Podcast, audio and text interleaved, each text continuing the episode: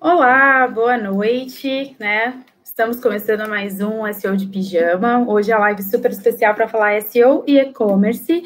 Desde já agradecendo todo mundo que está aqui com a gente, já esperando aqui para entrar, porque eu sei que tem gente que está com o link ali. O nosso convidado está chegando, então aguarde. Se você começar aqui na live, aguarde, né? Vamos ver aqui é, quem está de novo nessa noite aqui conosco, porque a gente tem carinhas novas, é, tem uma seleção nova aqui.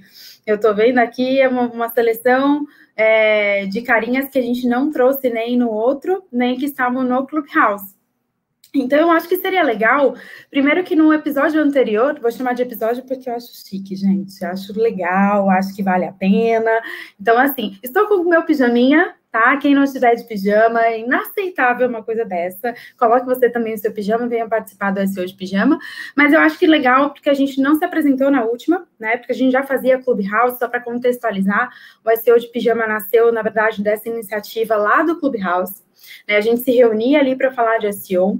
E a gente entendeu que seria democrático, já que essa é uma iniciativa democrática, trazer isso aqui para a nossa live, é, trazer para o YouTube, para que todos pudessem ter acesso e a gente poder discutir aqui é, assuntos de SEO, falar um pouquinho de mercado, enfim, etc. Né? Então, para começar, é, vamos com as carinhas novas, depois a gente passa aí para os membros que já estavam na última, o que, que vocês acham? É, eu posso puxar aleatoriamente? Andresa, Desmute o seu microfone e apresente-se para a galera aí que está acompanhando a gente no SEO de Pijama. Boa noite, pessoal, tudo bem? Estou bem contente de estar aqui com vocês. Eu nunca participei de live, minha primeira, primeira live, a primeira vez, a gente nunca esquece. Então, é, eu trabalho com SEO desde praticamente 2008, né? Eu comecei lá no decolar.com e aí eu comecei a ter o contato com SEO, na verdade, né? E aí depois de lá eu parti para vários e-commerces, né? E aí hoje eu sou a head de SEO lá da agência Vitrio e lá tem uma equipe, já estou lá há quatro anos, né? Na batalha aí pelas posições aí, pelos ranqueamentos aí do Google. É Muito bom. E aí vamos de Letícia? Se apresente aí para uma carinha Oi, pessoal. Me ouvindo bem? Meu nome é Letícia. É, acho que eu vou fazer uma introdução muito rápida sobre mim, porque tudo começa em 2006, o que já tem um tempinho. É, hoje eu trabalho dentro da área de hotelaria, já passei por basicamente tudo de SEO, mas eu me considero uma pessoa bem técnica, é, voltada para projetos, já passei por UOL, Zap, é, Grupo Globo, Ato, era SIC, então tem bastante foco, assim, em área de produto, né, e acho que tem bastante figurinha para trocar.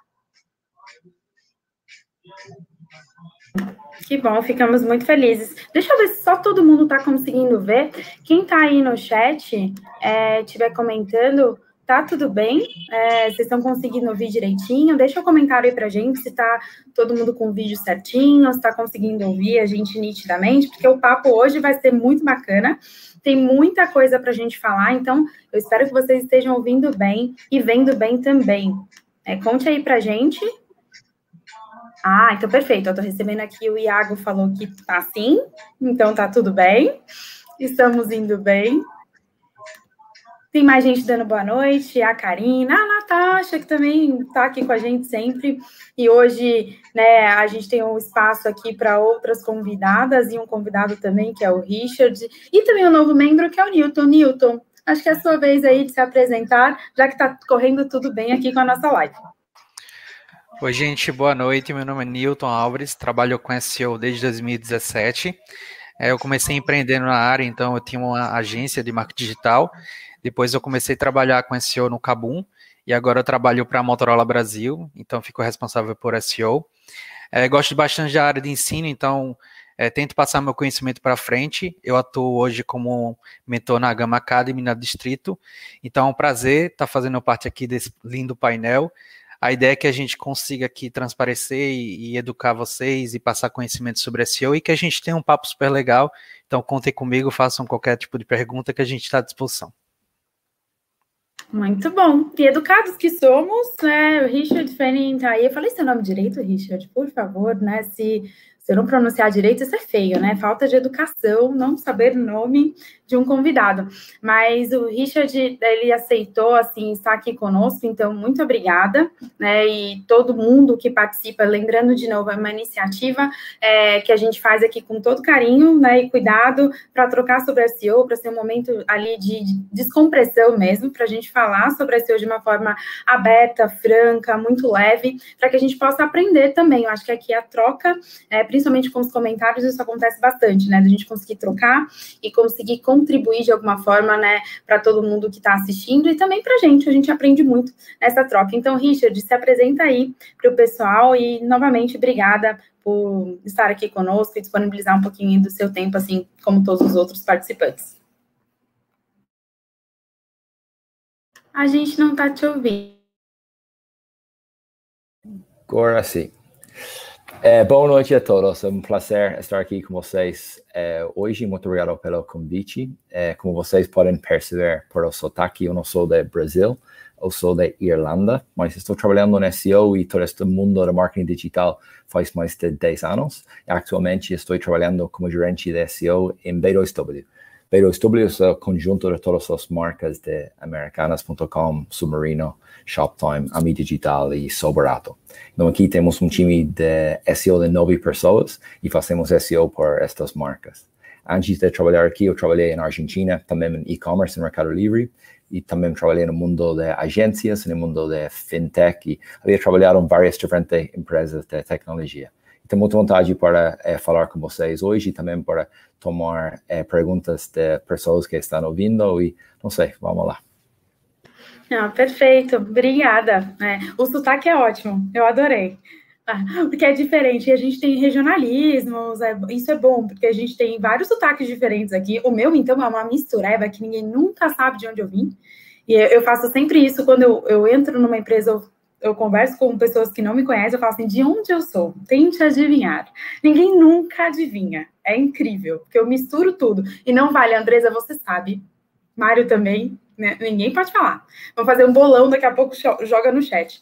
Então, eu vou me apresentar rapidamente e a gente passa a bola aqui para o restante dos, do, dos participantes, para fazer uma introdução, realmente para dar esse tempinho para todo mundo ir entrando, para a gente começar aí nas perguntas, para a gente falar de SEO para e-commerce, né? Então, eu sou a Rosana, é, eu estou em SEO há 10 anos, eu sempre falo que eu denuncio a minha idade, mas olha essa carinha, este pijama, quem diz isso? Mas eu sou mãe de duas menininhas super fofas. É, eu já atuei em projetos de wine, já atuei na época com Via Varejo, dentro de agência, já atuei na resultados digitais, que algumas pessoas acabam conhecendo ali por vídeos, etc., com vários cabelos diferentes, então se você já me viu por aí.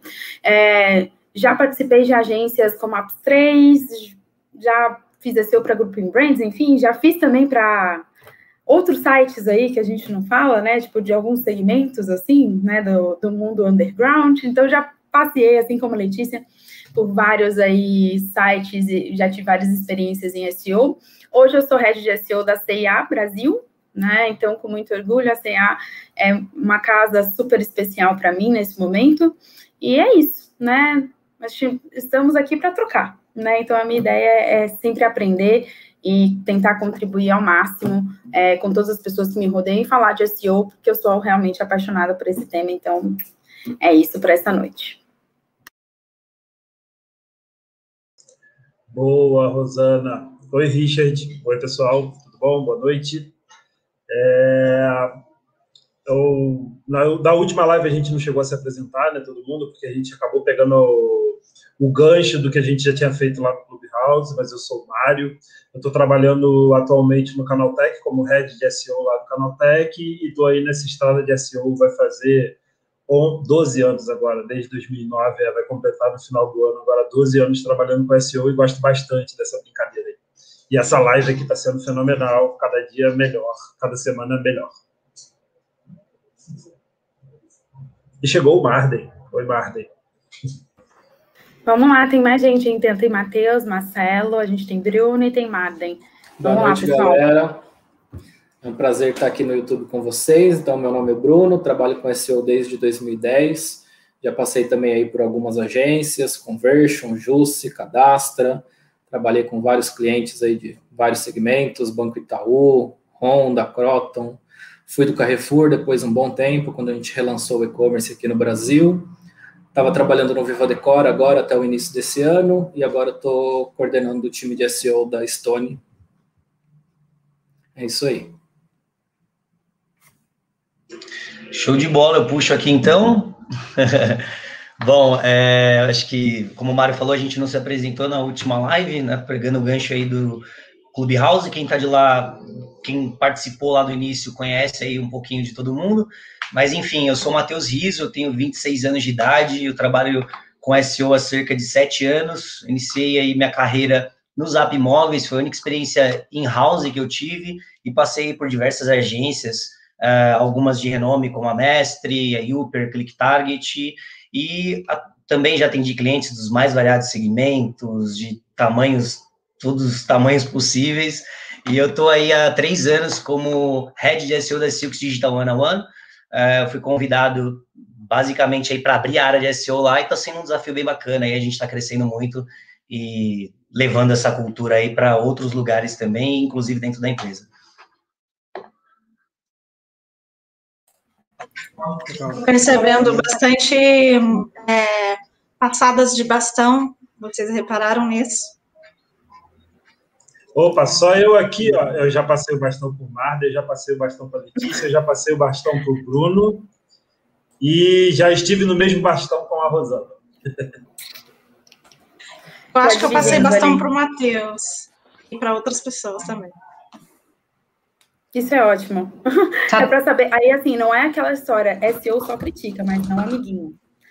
É, na verdade, a história é assim: é, para a gente ver que o mercado de SEO a gente acaba sempre se encontrando e ver como é que a gente realmente aprende uns com os outros. Eu acho que isso que é importante, tanto aqui do que a gente está fazendo dessa iniciativa, e para vocês perceberem também que a gente acaba se encontrando aí em projetos, um vai assumindo o projeto do outro, né? Cada um vai para um. É, vai alçar novos voos aí e acaba pegando ali, um vai pegando a cadeira do outro no bom sentido. Né? Então, isso é muito bom porque a gente vê trocas acontecendo, e isso para o mercado é bem legal, porque a gente vai ganhando experiência em vários segmentos, né? É importante fazer sempre o trabalho bem feito, porque a gente nunca sabe quem vai pegar ou pegar de alguém. E no final tá tudo entre família, né? E o mercado Sim. aqui é minúsculo, né? É. Tem que deixar a documentação Aí, em dia. Documentação ah, em dia, gente. Exato. Sempre, não, sempre. Essencial. A Letícia reclamava. A Letícia reclamava todo dia. O Marden, quando eu passei o bastão para ele, ele ainda não me conhecia, então não teve muito tempo de reclamar. O Bruno também não me conhecia, então também não teve muito tempo de reclamar. E, Rosana, a gente passou o bastão para a Cléo. A Cléo hoje não está presente na live, infelizmente, mas Verdade. a gente passou o bastão para a Cléo. É um passa-passa de bastão danado aqui nesse grupo. É, tá um negócio. E agora, falando em passar, eu passo para o Marcelo, a vez dele se apresentar aí. Beleza, vou falar rapidinho para a gente entrar logo no assunto. Então, eu sou, sou Marcelo Arruda, sou um dos sócios da Research. Nós somos uma consultoria específica de SEO, a gente fica aqui em Curitiba. É, eu vim de uma carreira, sou desenvolvedor, que acabou caindo no SEO. Eu trabalho especificamente com SEO um pouco mais de cinco anos, uns seis anos mais ou menos. Conheço boa parte já de até dos eventos e tal, essa turma aqui. E também tive a oportunidade, ainda tenho, de trabalhar com alguns projetos bem legais que a gente gosta bastante. Hoje, falando de com, a gente atende Magalu, é, e outros players como ClickBus, é, é, PlayStation, Pipefy, alguns Rent Cards, que é a parte de então temos alguns outros projetos que a gente tem uma oportunidade legal de trabalhar. E é isso, passo a bola para o Martin. Olá, estava desmutando aqui. Estou aprendendo essas tecnologias novas de live, YouTube. Estou muito familiarizado ainda não, mas estou aprendendo. É, sou Marden, eu trabalho com SEO já há alguns anos também, já passei por alguns locais, passei por agência como a Ogvi, a Zoli, que antes era GP Media, depois eu fui para Pet Love e hoje eu estou na Cato. Sou SEO in-house na Cato lá, especialista. E é isso, recebi o bastão do, do Mário, da Letícia. Você foi da, da Cato também, né, Letícia? E Sim, lá, só que eu acho curtindo. que eu não passei diretamente o bastão, porque você é Cato Jobs, né? É, só, é que hoje, hoje é só um, é, é Cato. Antes tinha Catedu uhum. e a Cato, aí é a Catedu foi integrada. Uhum. Mas já, geralmente, nos últimos anos, trabalhei em house. Eu tenho uma predileção por gostar bastante de trabalhar em house. Eu acho que acaba. Eu gosto da ideia de aprofundar naquele produto e estudar a fundo aquele, aquele play onde você está. E, contrapartida, eu sempre digo que eu gosto muito da diversidade que uma agência te traz. Então, juntar os dois mundos, às vezes é bom ter diversos clientes internos, ajuda e pensar como produto pode ser um caminho. Mas é isso, uma apresentação mais rápida. Bruno, os últimos serão os primeiros, Bruno. Vai Eu falei já. Já, já falou, já falou, Bruno? Já falei, já. E eu sequelei aqui, tipo, com... olha, eu tenho uma gíria carioca totalmente aqui, sequelada a pessoa, porque assim, eu tô prestando atenção aqui nas carinhas e tô assim, tem gente que falou, não falou. Aquela tia, assim, da escola, atenção pra chamada, né? Então, assim... Falei na chamada, mas falei. Olha você. É, vamos começar o assunto que eu acho que é super interessante. Tem muita gente que tem dúvidas sobre e-commerce. Então, tem, tem uma galera aqui que trabalha com e-commerce. Eu trabalho, outras pessoas já trabalharam. É, já pegaram sites de tudo quanto é jeito, tamanho, né? Com uma arquitetura, assim, inimagináveis aqui. Então, acho que a gente tem um conteúdo muito sólido e muito bom, né, para falar nesse momento. Então, vamos lá. É, eu vou começar com uma polêmica, mentira, eu não vou começar com polêmica hoje, porque eu sempre começo com polêmica e sempre trago a resposta e todo mundo fica assim, depende, eu já sei, né? Mas vamos trabalhar aqui em alguns pontos de e-commerce que nós conseguimos enumerar ali, vocês também podem mandar no chat, que nem o caso está desse lado, não, desse lado aqui, tá certo? Eu não consigo ver a câmera do outro lado. Eu sou uma, como, né? Depende de onde a pessoa está. Se estiver no mobile, pode estar embaixo. É. Ah, você não me ajuda desse jeito, entendeu? Depende. Porque como, como blogueira e, e youtuber, eu sou uma ótima SEO, né? Então, pelo menos eu Se acho. tiver no full então, screen, ela não deve nem estar tá vendo o chat. Caramba, hoje é dia de, de, fazer bullying com a roxa, é isso mesmo. Eu tô pensando aqui em mutar algumas pessoas aqui cada live. Mas enfim. Eu só critica.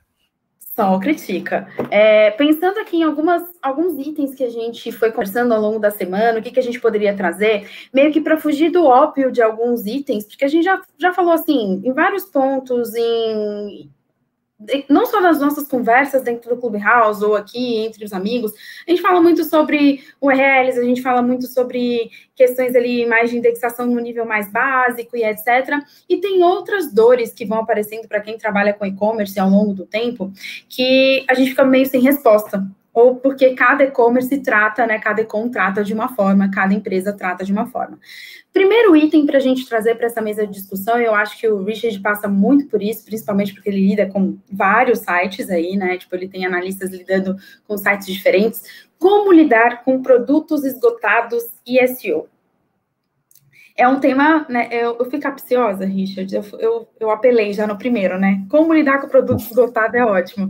Mas é uma, eu acho que é uma dor de todo o e-commerce em si, e é uma dúvida desde o SEO mais júnior, né? Até para os especialistas, porque depende muito, eu acho que, do contexto do negócio, de como, enfim, de vários outros aspectos. Beleza, essa é uma pergunta super fácil para começar.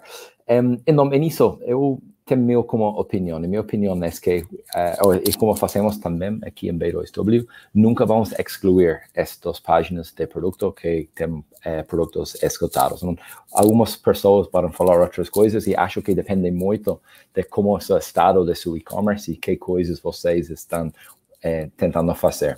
Uma das coisas que eu sempre penso é se a gente estamos criando como conteúdo nessas páginas de produto, ou se a gente já temos talvez links para esta página de produto. Para mim não vai ter sentido para excluir esta página, porque pode ser que em um momento no futuro eu vou ter um seller que pode vender e que pode voltar a ter estoque com essas coisas e pode voltar a vender. Então, com vocês, todo mundo aqui é, saiba, espero que as pessoas também em casa entendam que a dificuldade que temos para indexar nossas páginas. Então, nosso trabalho com SEO, do meu ponto de vista, e SEO também em e-commerce, é para lograr ter nossas páginas dentro de, de Google. Então, talvez sim, pode ser que não seja uma experiência muito bem para o usuário, para o cliente neste caso, para chegar a um produto que não tem estoque, mas, em minha opinião, há, há coisas que podemos fazer para evitar este problema. Então, talvez podemos deixar a opção para o usuário deixar um e-mail, para cadastrar e-mail, para receber uma notificação quando tem um produto. Podemos ter outros produtos relacionados. E não, sei, antes de desindexar uma página que está escutada, talvez você tenha que ver, porque talvez essa página de entrada pode estar generando muitas conversões para você como uma e-commerce. Então, isso para mim é uma coisa muito importante. E também, usando agora Schema Markup, talvez podemos mostrar para o usuário antes de chegar à página dentro da Search Engine Results page, que esta página ou este produto, na realidade, não tem estoque. Então, do meu ponto de vista, algumas dessas técnicas. Não falei sobre como avisar o usuário, é, bar com algumas, ir com algumas é, produtos eh, relacionados com essas técnicas. Sei, isso é uma coisa um pouco polêmica, aí, com certeza há outros exemplos de vocês vai ter quando vocês fizeram desindexação desses produtos e talvez vocês tiveram um lift ou tenham melhores resultados com outros produtos, mas do meu ponto de vista, nos lugares que eu havia trabalhado, sempre seguimos com esta como este jeito, esta como hábito. É um outro caminho para o usuário, né? Então, assim, é, na verdade, utilizar aquele momento como oportunidade também, né? Se você tem um produto, você pode pegar ali, está esgotado, mas você tem a oportunidade de coletar, né, o lead, por exemplo, naquele momento, avisar por outro canal. Mas aí eu vou deixar a pergunta mais difícil para outras pessoas responderem também, para não fazer tipo um de frente com Rosana ou de frente com esse hoje pijama aqui de Richard Fanning, ele está aqui para contribuir também. É, mas se a gente tem um ponto de negócio aí, eu acho que a gente sempre tem que pensar SEO, não só do lado técnico, mas juntando com as questões de negócio. Se a gente tem aí, a gente está pensando SEO, a gente está pensando um cenário de SEO em que eu vou trazer alternativas, eu não vou desindexar tudo, eu, né? Enfim, o que eu tomo aí como estratégia, mas o ponto para mim que toca é de negócio. Por exemplo, você está dentro de um e-com que tem problema de sortimento e que tem problema de estoque, que sempre está faltando produto sempre tem os mesmos problemas, tem produto que está faltando há mais de um ano e está lá. E aí, como lidar com essa questão? Eu acho que é, é um fórum para essa discussão, eu acho que é isso que a gente tem que movimentar. É, a gente, o Richard trouxe uma base muito sólida do que fazer, no, do que da experiência do dia a dia, do que, que a gente. alternativas, inclusive, então gravem essas dicas de alternativas. Mas se você tem um problema de negócio, como que SEO, nesse sentido, pode atuar nesse problema de negócio? Eu tenho ali, na verdade, é, um ecom, vamos falar de um ecom menor, porque a gente vai falando de uma americana, a gente vai falando aqui de uma CA, a gente vai falando de uma Galu, a gente está falando de um universo muito grande e que vai faltar produto mesmo. A gente vai falar de, né, de itens de estoque ali que vão variar. Mas a gente está falando de um menor, que falta muito, que eu estou com problemas de estoque, que eu sempre tenho esses problemas. Como eu, SEO, posso ajudar? Como o SEO pode entrar aqui e tomar a melhor decisão estratégica nesse momento? Acho que é, eu tornei mais difícil, né? É, Posso comentar? Tô, tô, afiada hoje, né? Claro. É, eu acho que num caso desse tão crítico, de que é um problema de negócio e que não está sendo visto de uma forma fácil de solução, eu comecei, eu focaria em, em dar força para minhas categorias. Então eu ia trabalhar ao máximo minhas categorias para fortalecê-las. Eu ia usar todas as páginas de produtos como uma forma de gerar links internos para fortalecer, fortalecer, aquelas categorias. E ia tentar ao máximo gerar com que a SERP capta, capturasse as minhas páginas de categorias ali para levar o usuário.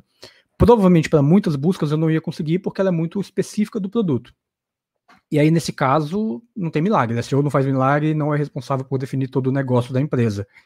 Às vezes o SEO tem que virar para do time de negócio e falar: olha, não dá.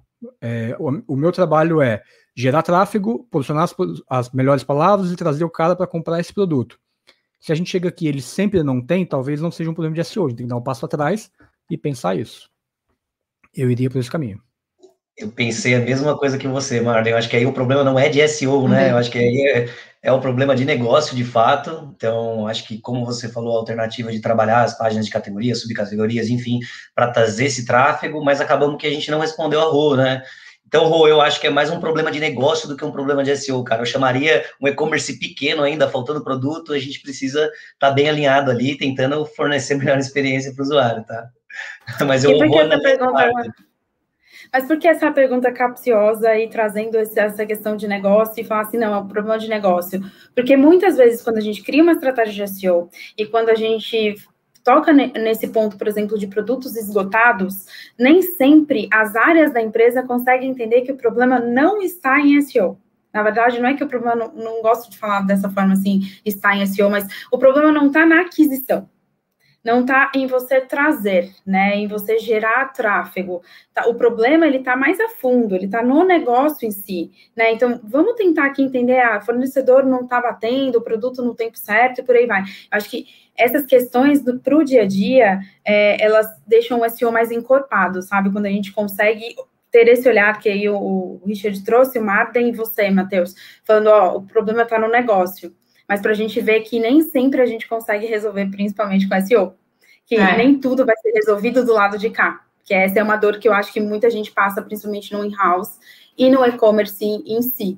Tá? Então, acho que é importante sempre essa conversa de entre áreas, porque aqui vai ser fundamental em qualquer lugar, mas principalmente e-com, conversar entre as áreas, né, trabalhar em conjunto é super importante.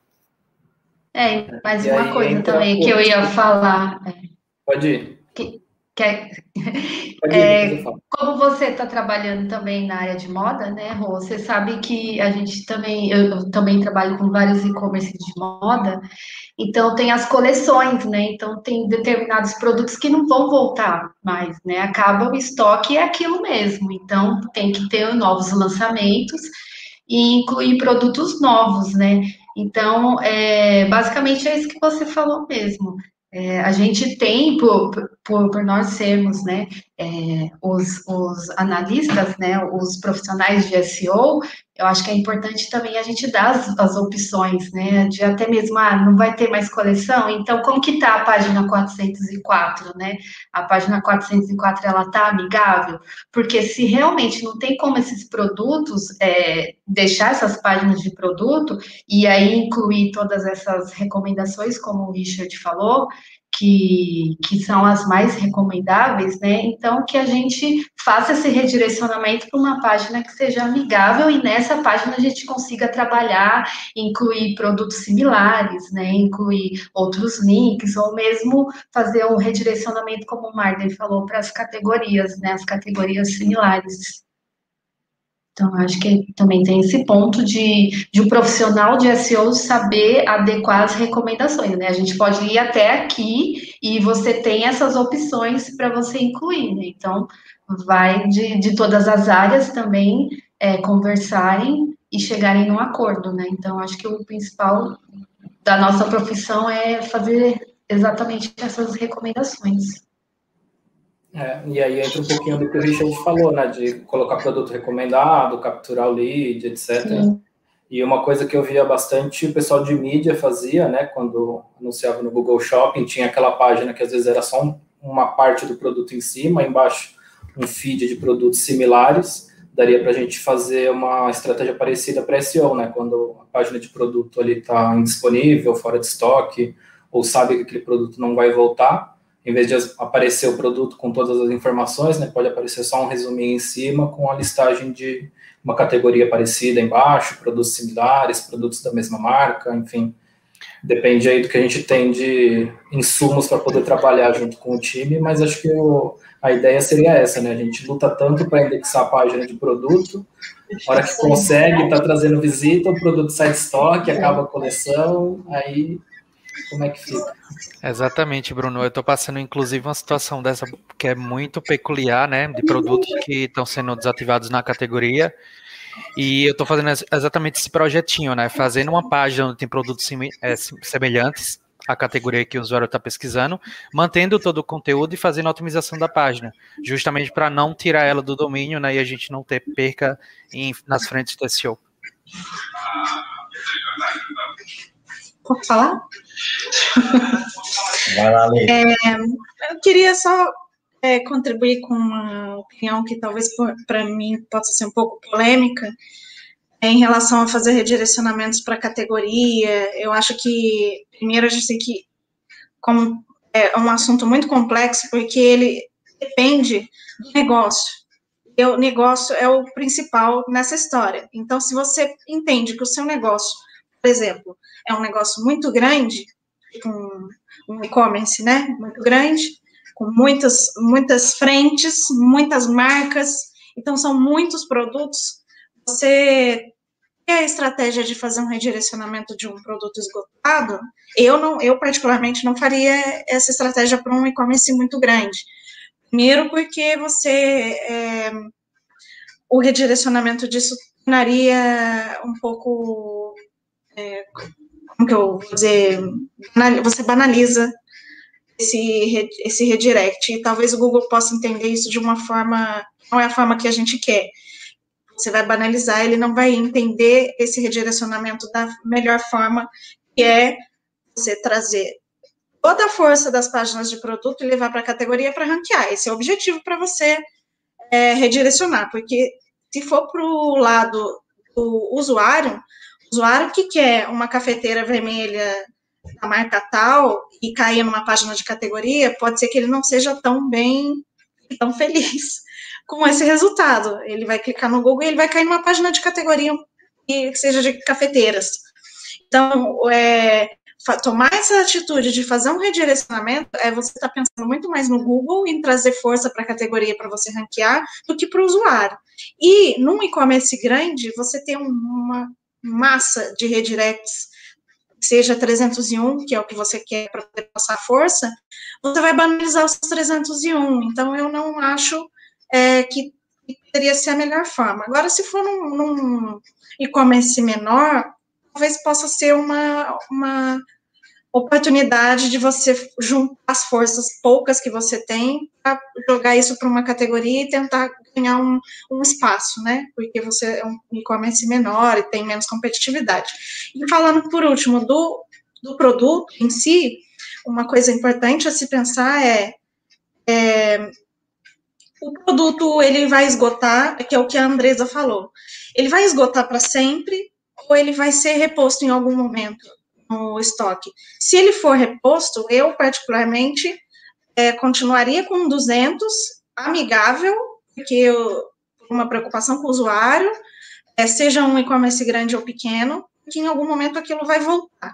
Se for uma coisa que morreu, morreu, tá morto, se você é, começar a criar sempre 200 de uma coisa que não vai voltar nunca, é, é, é um cemitério de zumbis.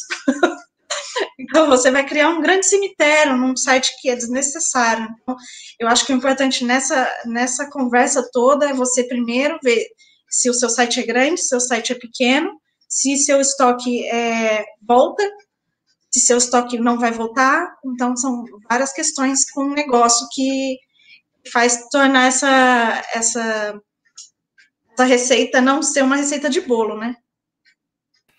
Sim, exatamente. E um dos pontos que é bem interessante sobre essa fala, Lê, é a finalidade benéfica das páginas, né? A gente sabe muito bem que o usuário, quando vai para uma página, ele tem que ter uma finalidade benéfica centrada no usuário. Isso está até escrito e dito aí de diferentes formas pelo Google, pelo General Guidelines. Então, a estrutura de página, que eu penso que é o ideal, é justamente você oferecer um conteúdo, falar para esse usuário que não tem esse produto disponível, mas que tem um produto muito similar. E aí, nesse conteúdo de apoio, nessa construção dessa página, a gente faz todas as otimizações de SEO, que é as linkagens internas e tudo mais. Então, é, é bem interessante esse ponto de a gente deixar a página benéfica, estruturada para SEO, mas também pensar na experiência do usuário, dele, dele saber que o produto não está disponível, que é um produto que entrou como end of life, mas que tem um produto similar e que pode atender a necessidade dele de busca.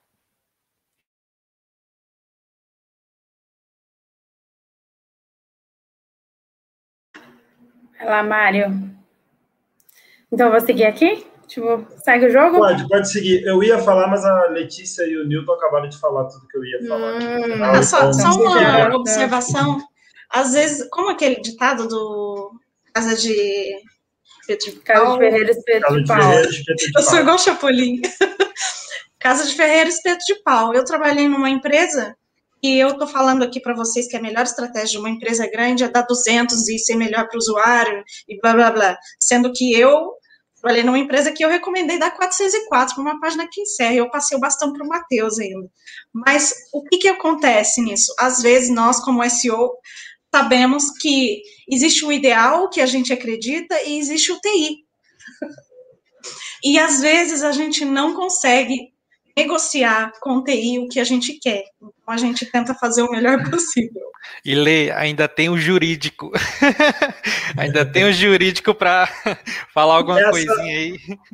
Vamos lá, isso, isso era um, que eu, um pouquinho do que eu queria falar, deixa eu só complementar agora aqui, então, já que falaram em questões jurídicas também.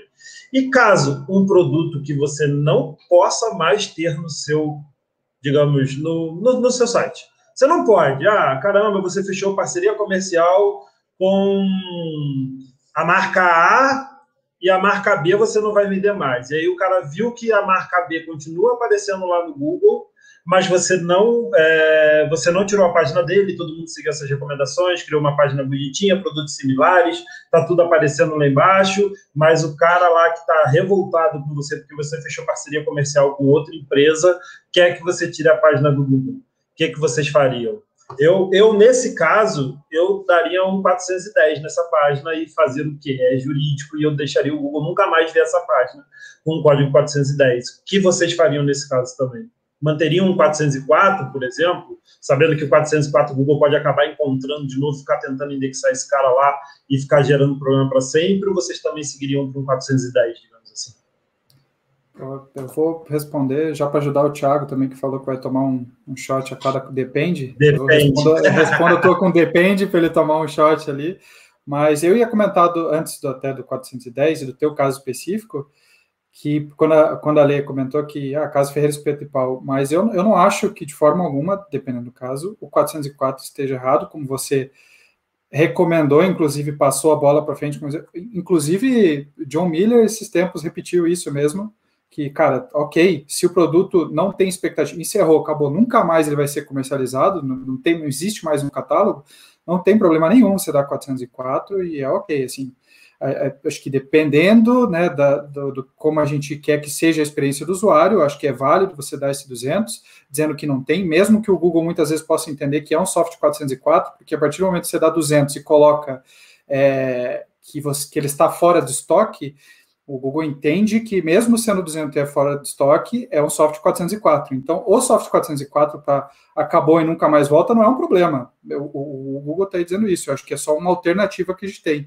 Então, eu não acho que de forma alguma você errou, Lê, pelo, pelo, pelo contrário. Eu acho que concordo com você que é depende do teu icon, de qual é o tamanho, de qual é a estratégia. Depende. Às vezes também, além de ele, além de ele acabar você não tem produto similar, era um produto de uma categoria, você é um icon super pequeno, às vezes uma marca própria, você tem um produto que não tem nada semelhante, então não faz nem sentido. Você nem tem categoria, às vezes, para mandar o cara para lá, sabe? Então, é, enfim, é só.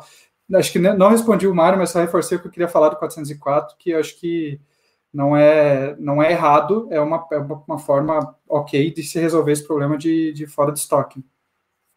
É, e, e, e também, e, e só para colocar um ponto aqui a mais também, a gente depende das plataformas, né? Por exemplo, se você pega uma VTEX, daí esquece. Não, não tem nem como você tentar fazer todos esses redirecionamentos, né? Daí você precisa realmente deixar fluir, né? Naturalmente, ir para 404 e é isso.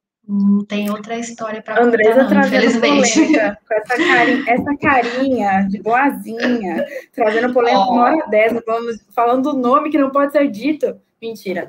É, plataformas também têm, lógico, seus déficits e seus lados muito bons aí, a gente sabe. Né, elas ajudam o e-commerce a né, a crescerem bastante. Nem tudo é perfeito, né? Assim como a gente está falando aqui de integração de áreas, então a integração com UX, integração, integração SEO, TI, etc., nem sempre ocorre, a gente nem, nem sempre consegue o melhor dos mundos. Então aí a gente acaba tentando, né? E conforme dá, né? Usando as plataformas aí ao, ao, nosso favor e tentando fazer com que elas melhorem, dando feedbacks e levando questões, né? Pelo menos levantando questões. Eu, eu faço muito disso, né? De levantar as questões, levar ali para o comercial, principalmente, que é o que tem normalmente o comercial da plataforma que conversa muito com você, né? No, no dia a dia. Então, de levar, levantar esses pontos, porque, né? Uma hora talvez entre no pipe aí. O Richard, ele gostou, acho que, desse tema, porque ele deu uma risadinha assim, tipo plataformas. É, eu acho que tem, tem todo um, né, uma questão aí de uma questão polêmica e sempre todo mundo vai ter um ponto para levantar de todas elas, tá? Mas para seguir, para a gente deixar essa conversa mais interessante, porque assim, vocês viram que um pontinho vira um negócio assim, cada um tem uma opinião, e eu acho isso extremamente rico porque a gente é, entende exatamente, eu acho que o que a gente tem que passar daqui para frente, é, assim, para todo mundo que cruze o nosso caminho aqui como SEO, é que não existe essa receita de bolo, como o Ale trouxe. É, a gente tem que realmente pensar nesses pontos de discussão, pensar no negócio. E aí tem uma pergunta aqui que tinha da Karina, ali em cima, é, falando sobre questão de busca. E aí eu vou usar essa pegada aqui da Karina, que trouxe. Obrigada, Karina, e obrigada a todo mundo que está comentando, trazendo perguntas. É, falando de busca e filtro. Indexação de busca e filtro. Outra polêmica, porque a gente só gosta de assunto difícil, né? É, a gente não está facilitando muito, mas indexação de busca e filtro, é, na verdade, não é que é um tema polêmico, mas eu entendo, inclusive, de novo, que é muito de estratégia, de tentar se adaptar de uma estratégia, por exemplo, do que realmente vai funcionar para aquele negócio. Falando agora, para não dizer que a gente só fala, mas eu vou falar bem da Vetex, é, Vetex I.O., por exemplo, tem ganhos aí para alguns e-commerces é, na parte de indexação, até, Matheus, a gente estava trocando ali é, muito de Vetex I.O. e filtros, por exemplo, né? Então, eu entendo do cenário seguinte, a gente tem cenários positivos para esse tipo de indexação, indexação de busca e filtros, mas eu, de novo, não é aí, eu não vou, vou usar o depende só para o nosso coleguinha bebê lá, mas na verdade é de análise do cenário, é de entender o que é melhor para aquele e-commerce e também da plataforma que você está utilizando. Porque dependendo da plataforma, indexação de busca e filtro vai ficar muito mais complexo. Vai ser um, um item que, ao invés de trazer ganhos, vai trazer aí na verdade, problemas para você resolver, principalmente se a gente for falar aí depois de Pro Budget e outros itens que é, podem entrar nesse meio e etc. Então, análise de cenário. Eu acho que essa, Richard, eu vou jogar para você de novo, não te colocando na fogueira, mas é porque falando de principalmente e-commerce grande, né, e vários cenários com os quais você já trabalhou, acho que você tem uma ideia aí também do que fazer nisso, em relação a isso. E se você indica, por exemplo, assim, não, nesse cenário X eu realmente indico esse tipo de indexação porque eu acho que faz sentido. Entendi. É, sim, também é um assunto super interessante, um pouco complexo para falar um pouco da indexação de filtros e indexação de páginas de busca. Então, para dar um pouco de contexto para talvez as pessoas que estão em casa. Então, quando temos um e-commerce grande, nossas páginas de entrada pode ser nos homes, pode ser páginas de categoria, podemos ter páginas de busca e também podemos ter páginas de produto. Então, quando estamos dentro do e-commerce e estamos analisando todo o nosso tráfego, temos que entender muito bem como os usuários estão chegando à nossa plataforma e o que está acontecendo de, depois. Então, com as métricas que eu vou olhando e a minha experiência trabalhando no e-commerce, do meu ponto de vista, tem mais sentido para si ter essas páginas de busca indexado. Então, às vezes Google vai falar que essas são contra um pouco das termos e condições de Google, mas nos e-commerce que eu havia trabalhado, estamos fazendo isso com tanto tempo e estamos ganhando tanto palavras-chave e tanto relevância, tanto visita, que para mim é uma estratégia que funciona. E também eu fiz como um benchmark faz alguns anos e uh, muitas empresas também nos Estados Unidos. Eu lembro a Amazon e lembro a Best Buy, que eles também estão seguindo esta estratégia.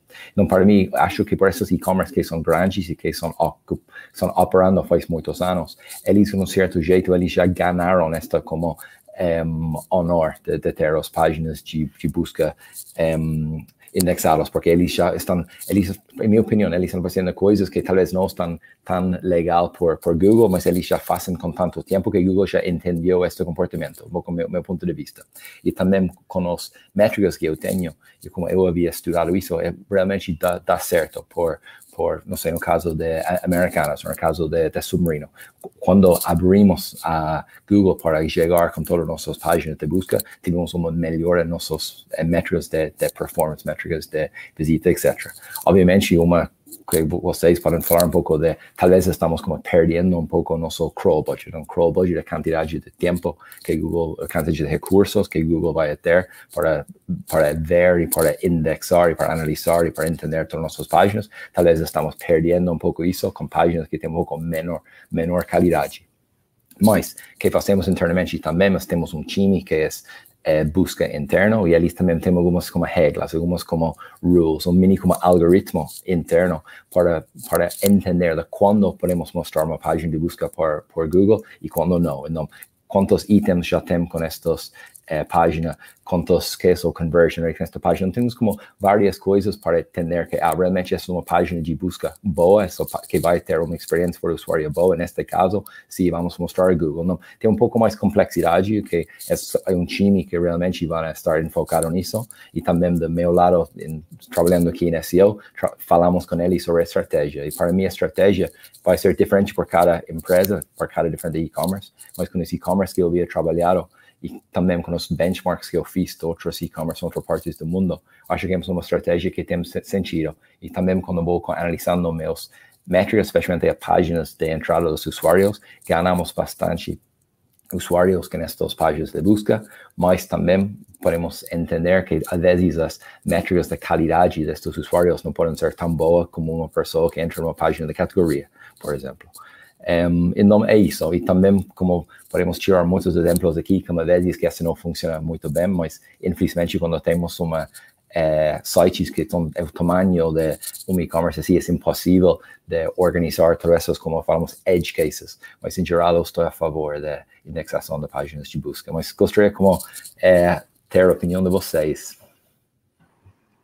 Eu acho, acho que, que é a gente tem mesmo. duas opiniões aqui que o pessoal Foi acabou mal. falando que quer comentar. Não, que isso, sem problemas.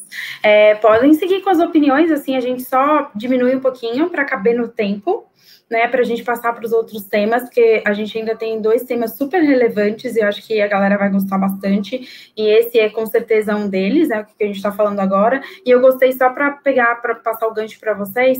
Eu acho que é super interessante trazer tanto esse, essa questão de você já trouxe, Richard, na sua fala, sobre o ganho disso, né, dos estudos que tem envolvendo isso, do cenário estratégico. É, além disso, também dessa questão do crawl budget, que é, a gente tinha aí um tema também em relação ao crawl budget, que eu acho que é super importante, é, e eu acho que você já trouxe esse pontinho, e eu achei, é, assim, interessantíssimo na sua fala, já trazer esse ponto, ah, talvez, né, a gente possa perder aí, está perdendo em crawl budget, mas né?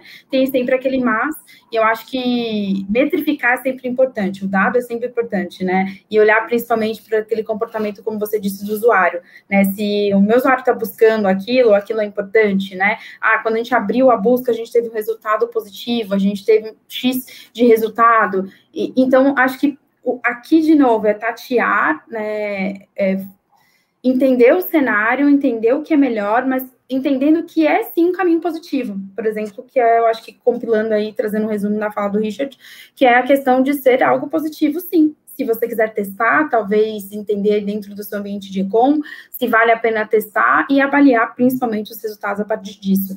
E aí, qual a opinião de vocês, pessoal? É bem isso aí mesmo que o Richard falou. Acho que tem bastante ganhos de indexar a busca, só que a gente tem que lembrar sempre que a gente precisa ter esse controle, né? Não pode deixar a Deus dará ali, indexar simplesmente tudo, qualquer coisa que for digitado. Então, sempre tem uma equipe, no caso da Americanas, deve ter uma equipe gigantesca ali que cuida da busca, esses algoritmos que ele comentou aí, está sempre tunando ali para trazer a melhor experiência de busca, tanto para o usuário quanto para o Google. E aí, ia comentar rapidinho aqui também, para não extrapolar do tempo, da parte de filtros. No Viva Decora, a gente tinha bastante isso, de indexação de filtros, e como a gente tinha muitas categorias, mais de 3 mil, que, que a gente fez? A gente escolheu ali 50, 60 categorias, dentro dessas a gente escolheu ali duas ou três opções de filtros que iam ser indexados e a gente começou a testar. Então, às vezes, o volume de categorias é muito grande, você não vai fazendo todas de uma vez, você escolhe algumas ali, começa priorizando, fala com o time de back-end, de front ali, para eles conseguirem dar um jeito, e aí vinha essa informação do back. Então, quando entrava numa categoria, o filtro X, Y, Z vai ser indexado, exibia links para para essa URL do filtro ser indexada, não tinha nenhum bloqueio ali de não follow, etc. E demais, os demais filtros a gente bloqueava eles com no index e etc. Então dá sempre para a gente ver como trabalhar isso de uma forma ou de outra, sempre junto com as outras equipes, que é claro muito importante.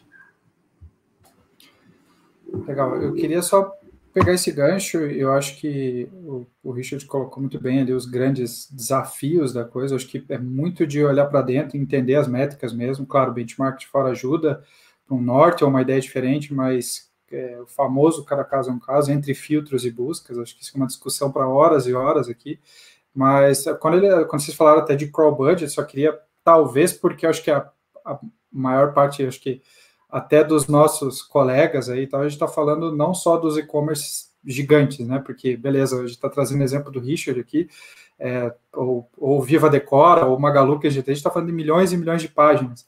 Mas eu queria trazer um ponto que eu acho engraçado, que cada vez mais a gente escuta isso no dia a dia, que é, assim, às vezes o pavor assim, em cima de crawl budget, mas quando a gente está falando de e-commerce menores, então eu só queria levantar a bandeira, tá, pode ser polêmico ou não, mas assim, se você tem um e-commerce que não é gigante, você não está falando de centenas de milhares de páginas, raramente você vai ter que se preocupar com crawl budget. Assim, é, é, isso é um problema que a gente tá falando que pode vir.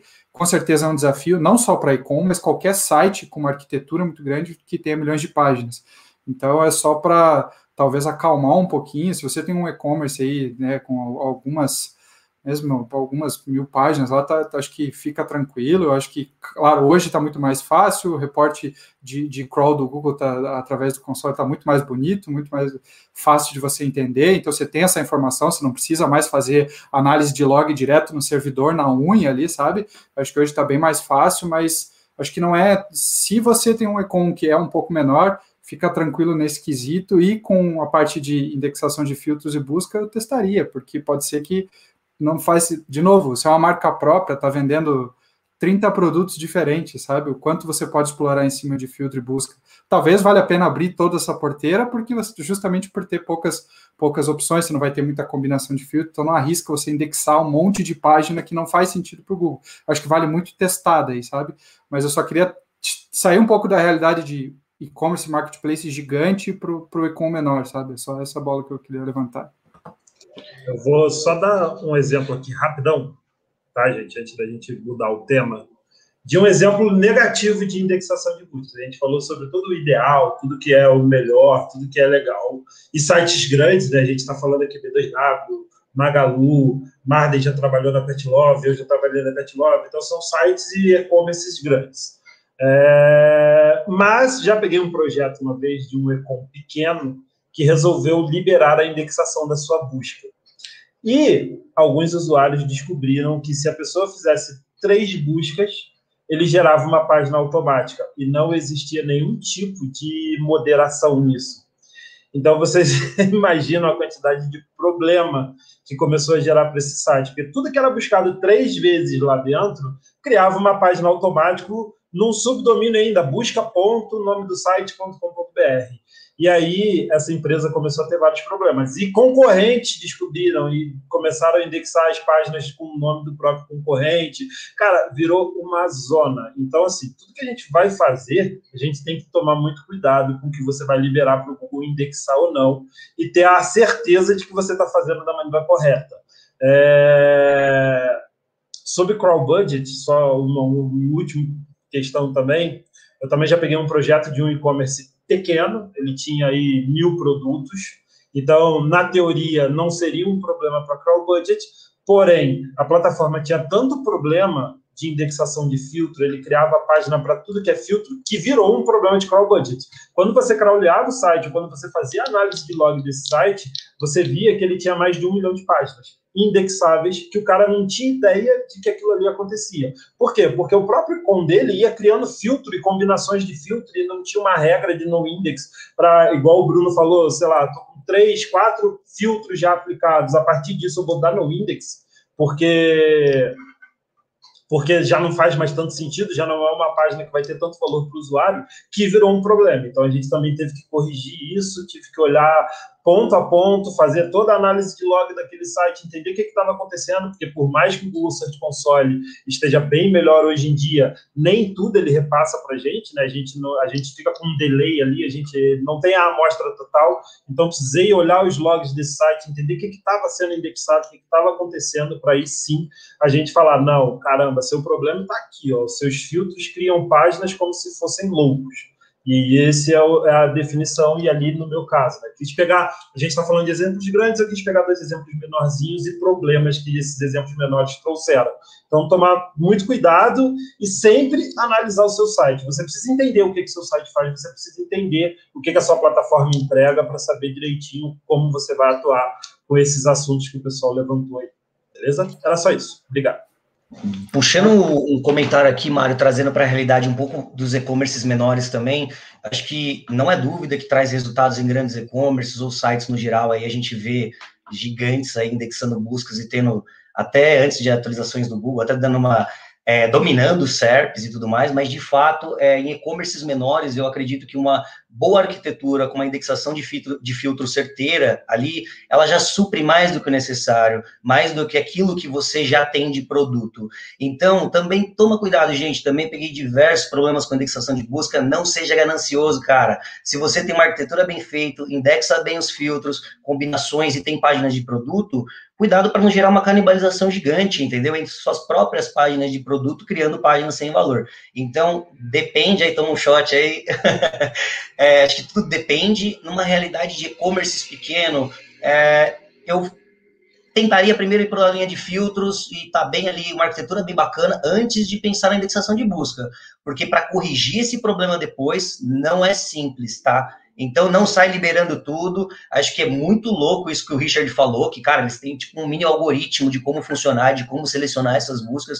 Isso é incrível. Agora, se você é o único SEO, ou se você tem área enxuta e você não consegue criar uma regrinha específica para essa indexação, alguma coisa do tipo, vai numa arquitetura, vai num filtro indexado ali, aos poucos, como o Pesserini comentou, e talvez depois, se for necessário, você comece a indexar o URLs de busca. Bom, era só esse comentário aí. E ainda pensando um pouco sobre sites menores e até os grandes, talvez essa ideia valha bastante, é usa o, a linkagem interna a teu favor. É muito importante você estruturar bem os teus links internos para ajudar o Google a entender o que, que você quer que ele entenda. Então, às vezes, isso está ao nosso alcance. Por exemplo, é, eu quero que essa categoria A ela é muito importante para mim, coloca ela na home. Essa categoria B ela é muito importante, mas não tem tanto espaço na home, coloca ela dentro da A que a A já é importante. Então, pensa na tua arquitetura e pensa na tua linkagem interna de forma que, olha, como é que o usuário pode navegar pelo meu site, como é que o Google vai achar as páginas que eu quero que ele ache. E aquelas páginas que estão lá no fundo, traz elas para frente, bota link nelas, cria cria esse ambiente para o Google circular dentro do site. Não deixa uma rota de escape. Então, eu geralmente eu penso uma página assim, eu, eu escolho um texto, escolho uma categoria ou um produto, e, e eu tento pensar em três links ali dentro que eu quero que ele distribua ao longo do site. Por quê? Porque eu estou criando rotas para o Google navegar dentro do meu site e não sair dele. Então, se o Google em um dado momento chega numa parede, ele não vai indexar a partir dali. Então, usa em e-commerce menores, sites menores, é mais fácil de fazer. Então, usa a linkagem interna para ajudar o Google a otimizar o crawl budget que ele tem. Então, acho que isso é bem importante. Eu só queria fazer um comentário antes da próxima pessoa, de falar assim, o Marlon trouxe um ponto para mim que é fenomenal, porque às vezes a gente está falando aqui de indexação de filtro, indexação de busca, a gente está falando de ProBudget, etc, cenários positivos, cenários negativos, e-commerces grandes, e-commerces pequenininhos, só que a gente esquece às vezes do básico, do óbvio, e isso eu falo em todos os projetos, né, que normalmente se pensa muito lá em cima, ah, eu quero indexar o filtro, eu quero indexar a busca, mesmo se é grande, tá? O Matheus trouxe ali um exemplo realmente factível da coisa, do tipo, ah, se você é pequeno, é, vai devagar aqui, ou indexa aqui primeiro e depois vai por ali, porque é difícil corrigir. Mas o óbvio, para mim, é o que faz sentido quando você está startando algo de SEO, que é linkagem interna. E a linkagem interna, por, mais que alguns SEOs, assim, eu acho que foi difundido há um tempo, é, não sei quanto tempo atrás, mas pelo menos a visão que eu tenho de SEO já é bem diferente há muitos anos, de que linkagem interna era algo para o robô. Né, é algo feito para o Google, porque a linkagem interna facilitada, etc. Lógico que o que a gente faz em SEO é feito, né, também para o buscador, mas a gente trabalha para o ser humano. Então, assim, linkagem interna pensa que se o usuário está vendo um produto, ele acha outro produto que é mais interessante, ele vai navegando com profundidade, chega no final, você tem um ticket médio maior, inclusive. Você tem, às vezes, uma pessoa que está comprando algo, mas que achou algo mais interessante que complemente essa compra. E ele foi navegando, ele encontrou isso de forma fácil, simples, uma, uma é, navegação fácil, sabe? É, leve para que ele chegasse ali a entender que ele precisa daquele produto. Porque o cérebro humano funciona muito também no impulso de ver algo naquele momento e falar, preciso disso. Então, linkagem interna aqui, eu acho que é fenomenal de pensar, porque a gente não pensa só para conteúdo, no sentido de falar conteúdo que as pessoas entendem de blog, né? Que conteúdo, na verdade, é tudo. É, mas não é só para blog, não é só para texto, não é só para artigo, a gente está falando de linkagem interna para e-commerce, pensando que o usuário ele navega. E ele é que precisa navegar, ele que precisa encontrar os itens de forma mais facilitada, é, de forma mais rápida. Então, não é só para o buscador. Então, Marden, perfeito. Eu acho que é, a gente tem busca, indexação de busca, filtro, e o mais importante antes deles até é a linkagem interna que precisa ser super bem trabalhada. Então, fica aí a dica para todo mundo, né, quando vai juntando esses pedacinhos aí para montar a estratégia final. É, e só um pontinho aqui, ô, ô Rosana, e que, é, para quem trabalha com e-commerce, né, a gente sabe que existem até algumas empresas de busca que incluem esses filtros, né, fazem é, essas linkagens é, internas é, dinamicamente, né. Então é, é, bem legal aí, tem, tem alguns plugins que é, bem interessante isso de, de incluir também os e-commerce, bem legal. É bem importante. Só uma também. coisa que eu queria comentar.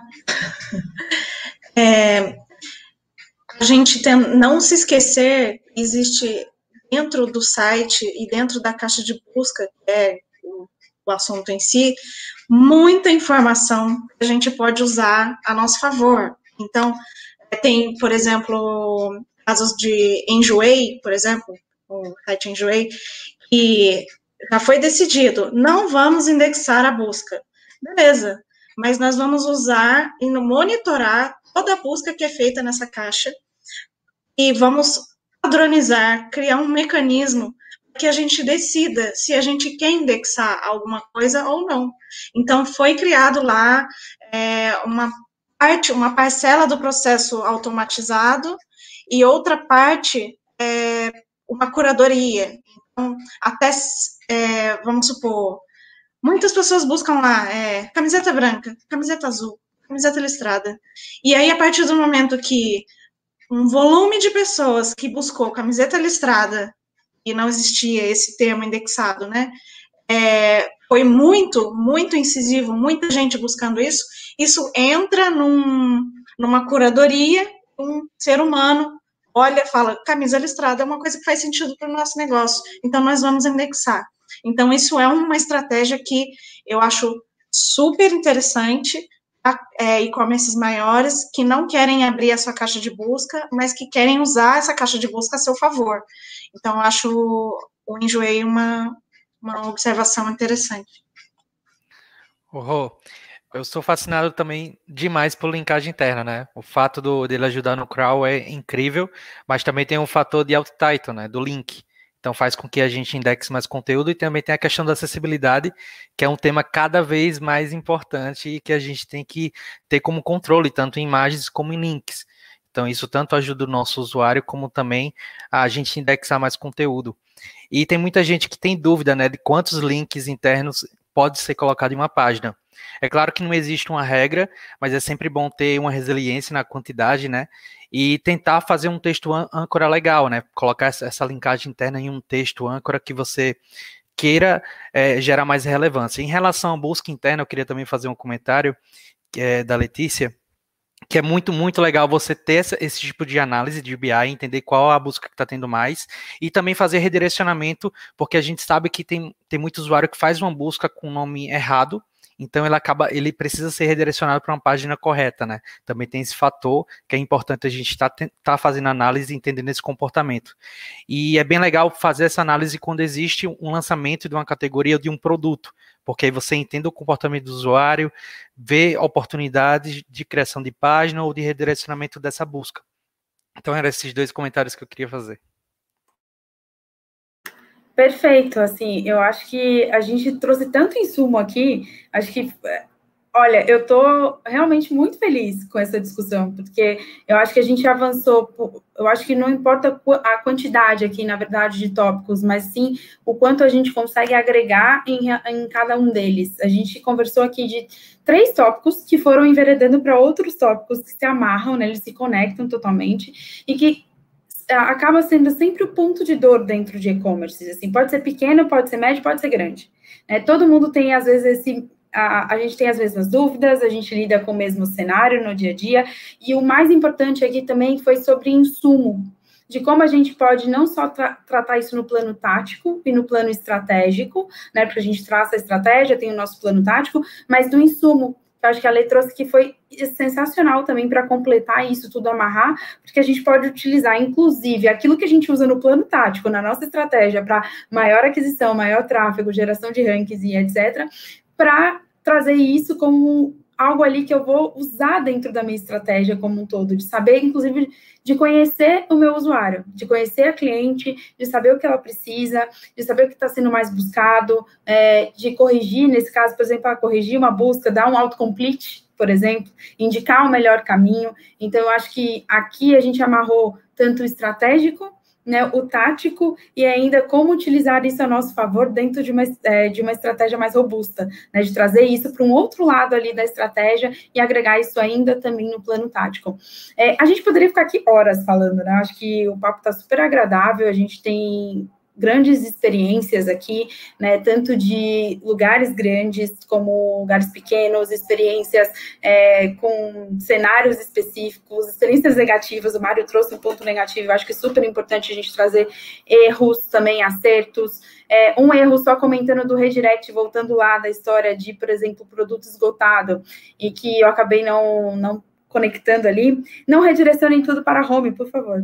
É, que é um erro clássico do produto esgotado. Põe tudo para home. Não façam isso. Pelo amor de Deus. Olha o contexto, a gente falou aqui, o Richard trouxe, Letícia, Andresa, todo mundo aqui pontuou, principalmente sobre analisar o negócio o cenário, e esse é um dos erros que eu já vi cometidos em vários lugares. Então, não redirecionem tudo para home.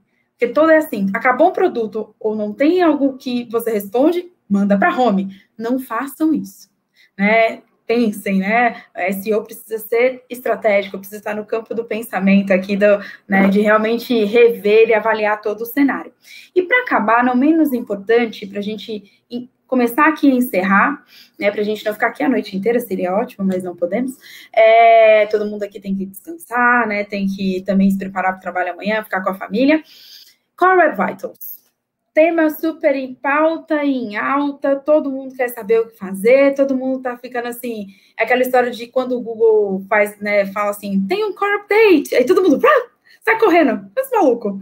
Tipo, e a gente já falou, não corra atrás do algoritmo, né? Corra atrás dos usuários. É uma, uma frase do Pedro Dias que eu gosto muito.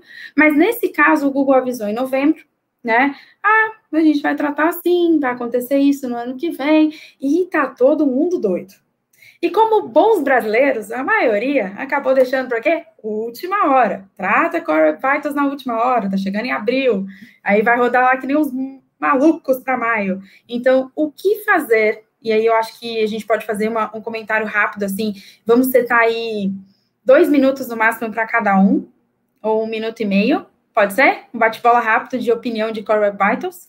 É, do que fazer no e-commerce se eu tenho, vamos para o cenário grande, tá? Vamos falar de e-commerce grande, porque eu acho que é o cenário mais difícil, né, para todo mundo. O que fazer de Core Web Vitals? Como agir nesse momento? Como se planejar ou, enfim, para onde ir, né? Para não sair feito aí, né? Tipo, louco, fazendo tudo que para tentar gerar o verdinho. Eu odeio aquela expressão, vou gerar o verdinho no Lighthouse, né? É, para não assim gerar o 100 com usabilidade, pensando no usuário, perfeito. Eu tenho um time, inclusive, que faz isso super bem. Alô, Benac, eu sei que você está aí. É, mas pensando aqui é, no que pode ser feito com parcimônia, pensando estrategicamente, pensando é, no que você tem de recurso em, em casa, né? Recurso na agência, recurso in-house, mas assim, compilando o que fazer. Core Web Vitals está aí. Vamos lá é, opiniões de vocês, aquele bate-bola super rápido de um tema super importante. É, eu vou é, começar, Fernando, gostaria de falar que é, está legal, estou curtindo muito é, ouvir de vocês, suas opiniões, está realmente super, super legal, eu estou curtindo muito a troca. Um, para também dar um pouco de contexto e depois vou passar a bola para vocês. Então, Core Web Vitals vai estar lançado por Google em maio. Google está anunciando como três como key metrics que são, um, ok, tenho que olhar isso. Largest Contentful Paint, First Input Delay and Cumulative Layout Shift. Então, como três métricas que Google está como incluindo dentro deste é, pacote de Page Experience. Então, como eu tomo isso, meu análise é beleza, temos que enfocar mais na experiência para o usuário e também na parte da performance. Performance é como o nosso tempo de carga da página, mas muitas vezes as pessoas estão falando, ah, somente temos que melhorar a performance. Não.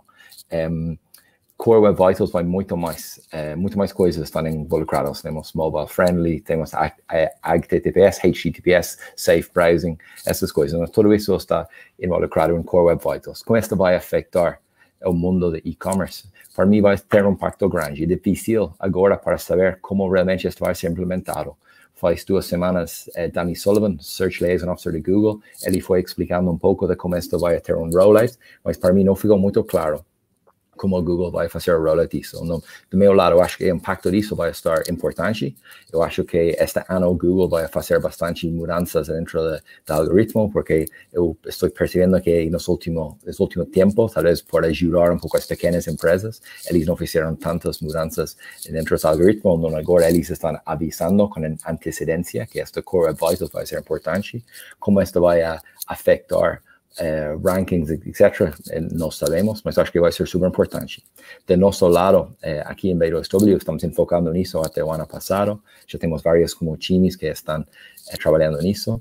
Do meu, meu lado, como no time de SEO, nosso trabalho realmente é para educar, evangelizar as pessoas sobre a importância de Core Web Vitals e também por acompanhar as métricas. Então, para mim, essas, eu vejo essas como meu, meu core função. Então, por, por sorte, alguns dos testes que estamos fazendo, acho que estamos como bem encaminhados, mas como todos vocês, vamos ter alguns dias sem, sem muito sono quando estamos perto de lançar isso e também quando está quando chega aqui eh, no Brasil e como o Google vai fazer o rollout, acho que vamos a ter algumas coisas, algumas informações interessantes.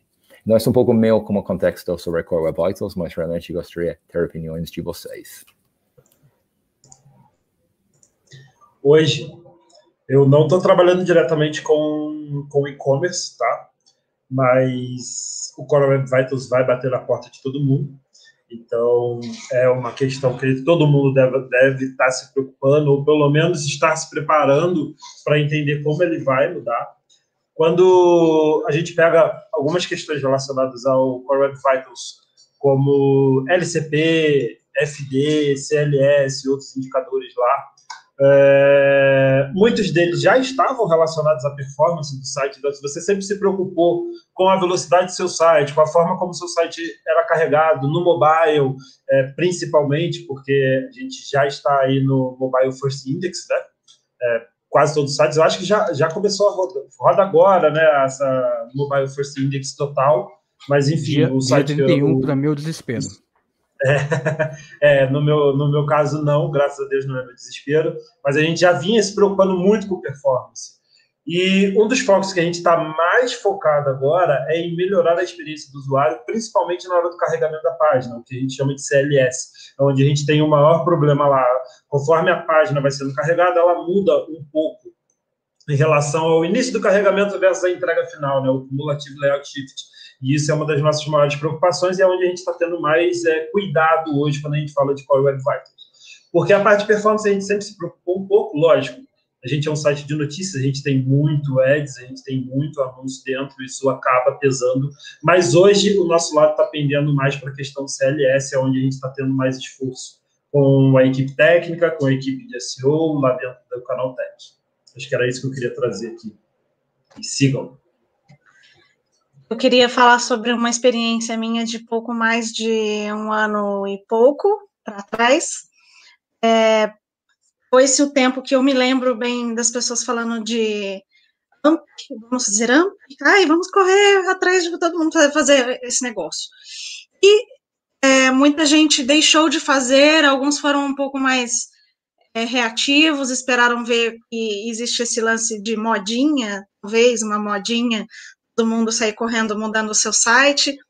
E nessa época eu estava atendendo um cliente, um, do, um, dos clientes, e ele não quis colocar é, no site dele, é, porque ele não via essa necessidade, pois ele tinha um site mobile, era M. Ponto, ele tinha uma versão M. Ponto, e uma versão www, que era desktop, e ele entendia que se ele fosse responder todas as necessidades do usuário num M ponto, ele não precisaria é, de um AMP ou de nenhuma outra coisa que na cabeça dele era uma modinha. Eu não vou dizer quem é, porque eu respondo uma coisa de um cliente. Mas é, aí então, isso tem um ano e pouco. Ao longo do tempo, eu vim tentando conversar com ele e explicar a necessidade de se fazer uma migração, um www responsivo e não ter o seu M ponto, é, é, tentar fazer a escolha de colocar AMP no site dele, que não era um site de, de conteúdo, era mesclado o site dele, e ele não se sentiu convencido. Até o momento que o, ele falou, eu só me sinto convencido se o próprio Google dizer que responsivo é melhor do que um M ponto. Aí eu falei, tá bom, Aí, para minha sorte, o Google disse isso. Em, em, alguns artigos oficialmente diz que vamos migrar, por favor, migrem para sites responsivos. E aí ele começou a migração dele. Eu estou dizendo isso porque eu sei que tem muitos em, em alguns e-commerce que ainda são M ponto. Eu não sei se o, o Richard trabalha é, que eu não me lembro, mas eu sei que tem a concorrência dele é. e surgiram muitos problemas nessa migração do responsivo. Ele, apesar de ter feito essa migração, foi feito em julho de 2020, ou seja, pós início do Mobile First, né?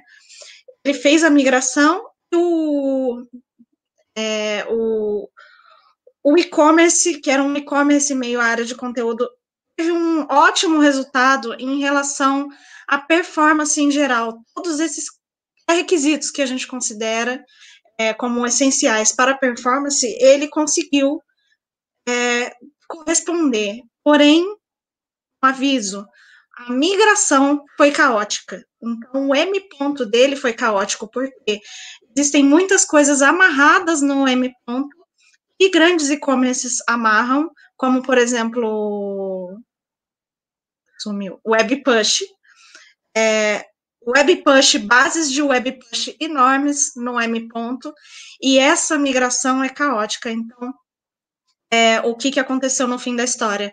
Hoje ele é responsivo, ele tinha mais ou menos 12 milhões de visitas orgânicas por mês, e ele caiu para 7, e ele não para de cair. E começou a cair em maio.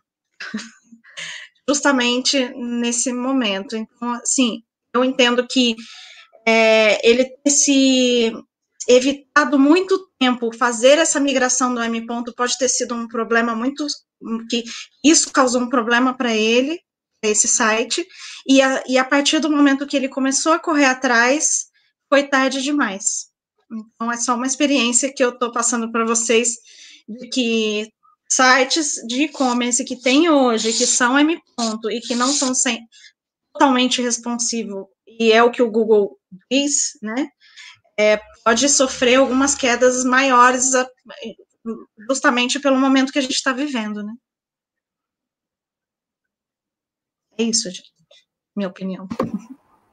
Boa, retomando um pouquinho ali do Core Web Vitals, é uma coisa que acho que seria teoricamente mais fácil da gente tentar fazer a curto prazo. A maioria dos sites hoje tem Google Tag Manager, né? Então a gente sabe que o pessoal fica injetando muito script lá de parceria, de tag de mídia, de analytics, etc.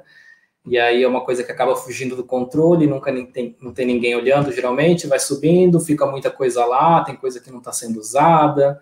Então a gente começou sempre estar tá olhando performance, é bom a gente olhar para isso também. Acho que seria um primeiro caminho aí, uma dica por onde começar, se você não, não consegue mexer em plataforma e etc dá uma olhada lá, sempre vai ter tag, sempre vai ter muita coisa lá que você consegue ou limpar porque não está usando mais, ou pelo menos colocar um, um lazy loading ali para ela disparar depois de uma interação do usuário, depois que ele der scroll. Tem alguma coisa que às vezes é um formulário de newsletter que fica lá no footer, a hora que o cara entra já carrega, então é sempre bom a gente prestar atenção nesse tipo de coisa, e aí vale o aviso Core Web Vitals para a gente rever aí quem tem GTM, coisas do tipo. Perfeito, perfeito, Bruno. Acho que a sua colocação foi muito boa, né? Porque é uma coisa que a gente pode fazer de última hora.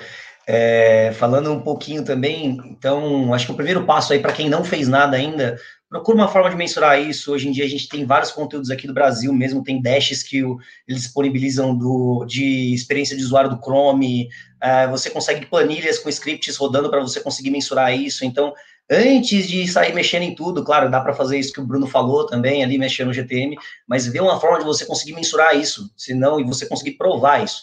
Tá? Uma coisa que eu fiquei surpreso aqui dentro da agência, a gente começou a olhar isso já faz algum tempo também, e basicamente a gente percebeu que estava é, num desespero, achando que seria uma grande mudança, mas como assim, assim como o Mário falou, como a gente já vinha se preocupando com performance e outros fatores também, os sites eles estavam longe de ser algo deplorável, né? A gente sabe que ele pega ali 75%, tiver ok, então a gente vai ter que mexer em poucas coisas. Se você tiver que mexer, primeiro, prioriza a questão uh, de, da mensuração disso, e segundo, foque em alguma implementação que seja escalável. Então é o que o Bruno falou, então, um GTM que vai afetar seu site inteiro, por exemplo, ou até mesmo um lazy loading, que também você consegue aplicar isso em massa para tudo. Agora, se você for pegar páginas específicas agora, corre atrás aí, porque só se seu site for muito pequeno, você vai conseguir se adequar nesse tempo que falta. Ou aí fazer um pareto mesmo, né? Eu acho que dá para fazer fatiando é, acho que sempre do que vai impactar mais, eu acho que se você não começou ainda, precisa começar e vai atuar em determinadas páginas, até nessa, o próprio John Miller colocou isso numa das últimas rodadas de conversas sobre essa questão de priorização né? É, que você não vai ter como pegar o todo, muitas vezes, não vai ter como adequar o todo, mas faça o possível, o melhor possível, pensando no usuário, e principalmente nas suas páginas que têm maior impacto, as páginas com maior receita, né? Você tem, se for um e-commerce muito grande, departamentos de maior receita, e vá fatiando e fazendo não vai ter jeito, né? Então, assim, é, não vai ter como abraçar o mundo e se desesperar. Foi o que eu falei, agir como louco não vai dar certo, sair correndo. Então, o próprio John Miller colocou isso, né, em nome ali do Google, trazendo essa perspectiva de que priorização aqui é, é importante, porque você vai ter que ir aos poucos mesmo, em muitos casos, a gente sabe das dificuldades que a gente tem, às vezes, é, de braço de desenvolvimento, é, de próprias plataformas. Eu acho que a dica do GTM é sensacional, porque é algo que você pode começar ali fazendo é, sem a necessidade, talvez, de um time desenvolvendo junto contigo. Então, a gente tem aqui algumas saídas, mas a priorização, eu vejo que hoje, pensando que estamos no dia 23 de março, né, ao invés do desespero tocar o coração como um todo, né, façam essa mensuração, é, partam aí para essa mensuração planilha, para o próprio dashboard do Chrome, né, de UX, tem o Lighthouse, trazendo page speed, tudo. Você tem todo um corpo para metrificar isso. Metrificando, é, você já sabe por onde ir. Né, o que, que eu vou atacar primeiro, e aí fica mais fácil, dá menos dor no coração, e vai fazendo devagar, que uma hora tudo se ajeita. O importante é continuar né, e acompanhando como o Richard colocou, que eu acho super importante, depois que começar a rodar e avaliando o impacto disso no teu site, no teu nicho, para também tomar as decisões corretas. Eu acho que isso que é o mais importante, é, falando de decisão no final do dia, tá? Eu acho Mas também, Rô, que... Oi, pode, pode falar? Uhum. Vocês estão me ouvindo? É que eu não estou conseguindo ouvir retorno. Legal. É, o que eu ia falar aqui é que, por exemplo, como a gente trabalha com algumas plataformas, né, e como a Rô falou de limitações, a gente pode ver também uma dica de pré-recarregar os recursos essenciais, né? É, algo que é importante e algo que não dá muito trabalho se fazer é realmente trabalhar com aqueles links lá, lá de pré-carregamento, né? Link pré-load. Então, isso também já dá uma melhora aí. Se você for fazer as priorizações e você tiver essas limitações de plataforma, né? Você, é, depois que você fizer a priorização e, e, você verificar o que você pode otimizar para você pré-recarregar, o, o, que for mais necessário para você não ter aquele gap, né? Porque geralmente o que eu vejo nos sites é que tem. É, tem muita demora no pré-carregamento, né? Você tem uma lentidão muito grande ali para mostrar os recursos essenciais da primeira borda. Então, essa aí é uma, é uma dica que você pode começar e pode já dar uma olhadinha aí. Que é algo fácil de se implementar, né? Você só vai mudar links e você já consegue ter algum ganho, né? É, a gente chama isso de quick wins, né? Sim. Então era isso aí. É, sempre partir, talvez, do mais fácil. Newton, rapidinho uhum. para a gente para a nossa rodada final, que é uma rodada de fogo aí, que é bem legal. Eu estou animada com o quadro, gente. Ele travou agora? Eu acho Não. que ele travou. Que drama! Uma novela mexicana pra Acontece. Travou em tal site com muito GTM que não carrega. Foi ele, a internet no Chile. Ele ainda travou com joinha, assim. Com joinha. Todo mundo um joinha ali, entendeu? Podia imitar ele e printar isso, né, cara? Essa é a resposta dele. Tô... Quem vai printar? Ah, ah, voltou, voltou, voltou. Nossa, gente, joinha pra gente coisa. Agora. Eu ia explicar aqui. Bom, retomando, é, sobre. Tá, esqueci o que eu ia falar, gente. Sobre GTM queria compartilhar um pouquinho sobre um case que tem muita gente que desacredita, realmente dá muito resultado. Então, eu sei que tem muita gente aí com problemas muito maiores do que o meu, mas a gente conseguiu reduzir aí quase 53% do GTM, uma redução de, de, um pouco mais de 150 tags. Isso refletiu diretamente performance. Então, foi um projeto de 10 dias, algo muito curto, algo que trouxe muito resultado e que realmente, assim, tem resultados a curto prazo. E é bem legal colocar isso numa estruturação de planilha, onde você tenha um controle né, do que está entrando, do que está saindo, do que está sendo utilizado, do que está sendo desativado, ativado. Então é bom para o controle de mídia. A gente sabe que mídia sempre quer fazer um teste de uma tag. Então ter o controle disso é essencial para que deixe o ambiente é, limpo e rápido. Né? Então era só isso que eu queria comentar para poder finalizar o, sobre o assunto. Perfeito, joinha para você também.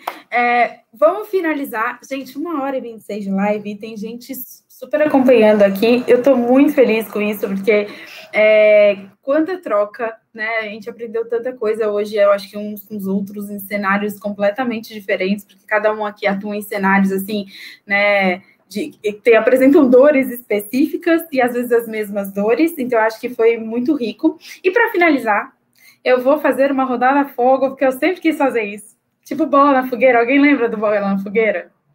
Alguém assistia MTV nessa época? Eu tô denunciando muito a minha idade sempre. Porque tinha parte de MTV que falava, tipo, tinha aquele.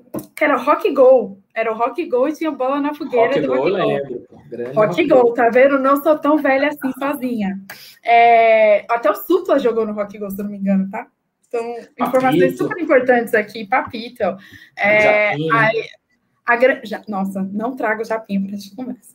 Japinha saiu da sala. Então, a rodada fogo é o seguinte: não pode falar depende. Não pode falar depende. Não pode. E tem que responder assim, o sim ou não. Entendo aí como é que vocês vão responder isso. Eu respondo por último, lógico, né? Porque né, vou aproveitar aqui. É, o, tem uma pergunta aqui que o Léo fez sobre blog para e-commerce, né? E por que, que vai vir para rodada rápida? Porque eu acho que tem como responder em uma frase. Dependendo de, do contexto, dá para responder em uma frase. Então, assim, sem falar depende, vou passar pela seleção de cada um. Cada um vai dizendo assim o sim, o porquê, uma frase, curtinho. Bora lá, rapidinho. Mário, sim ou não? Blog para e-commerce.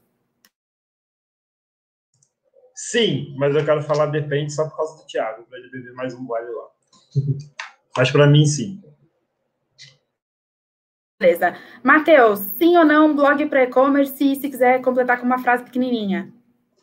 Sim, ajuda a vender mais, trazer palavras-chave que seu e-commerce não consegue atingir. Ponto. Ah, é.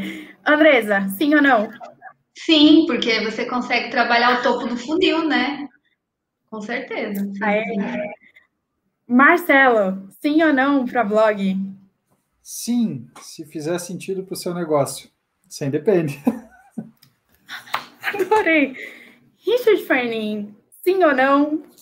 Sim, é, sim, 100%. Ajuda com descobrimento e é, palavras-chave top of the funnel, top of the funil, 100%. Letícia, sim ou não? Sim. É a menina dos olhos, conteúdo. Aê, Newton, sim ou não? Sim, porque é importante para a jornada de interesse de compra dos usuários. Bruno? Agora sim, Sim. os últimos, mentira, só. Tá. Sim, só vale aí um adendo para rolar aquele alinhamento de expectativa, né? Blog não é conversão, é conteúdo, é topo de funil, como vocês falaram aí, dá para usar até para branding, dependendo da sua marca. Não espere grandes taxas de conversões igual a gente olha para as categorias, para a página de produtos de e-commerce. Tendo esse pequeno disclaimer aí, sim, 100%.